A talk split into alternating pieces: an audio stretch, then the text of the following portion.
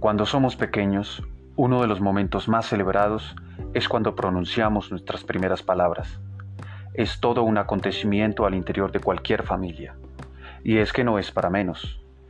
Es el anuncio de nuestra entrada al mundo de las letras, un suceso que nos proclama como miembros de una comunidad de hablantes particular, lo que inevitablemente nos acerca a los demás.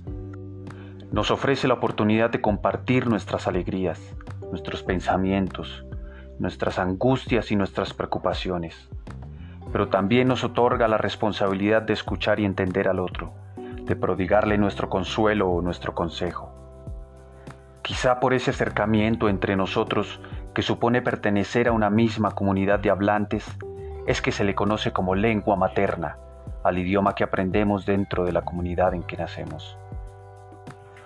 Bajo su cobijo, todos estamos hermanados de alguna manera.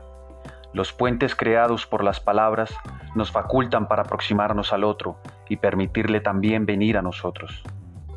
Sin embargo, no estamos limitados a una sola comunidad de hablantes. También podemos aprender otras lenguas.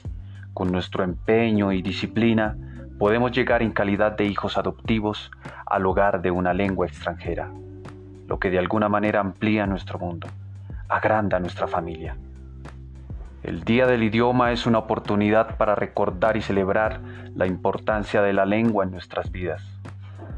Su capacidad de vincularnos los unos a los otros no se limita, en el caso del castellano, a los más de 500 millones de hispanoparlantes que actualmente existen en el mundo, sino que además traspasa las barreras del tiempo y nos aproxima a los hombres y mujeres del pasado a través de la lectura atestiguando mediante las palabras lo que fueron las experiencias más significativas de sus vidas.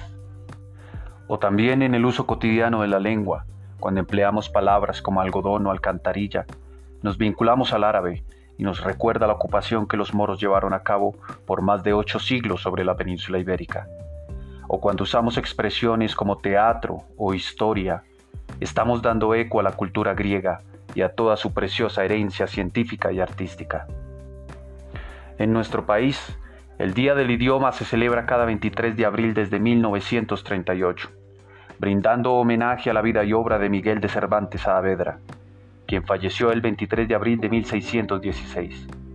Desde entonces, ha sido una oportunidad para valorar el aporte del autor del Quijote a la lengua y la literatura española, pero también se ha convertido en una invitación a conocer y redescubrir a diario nuestra lengua, y así aproximarnos a los otros a nuestro pasado y a proyectarnos personal y comunitariamente en los días del porvenir.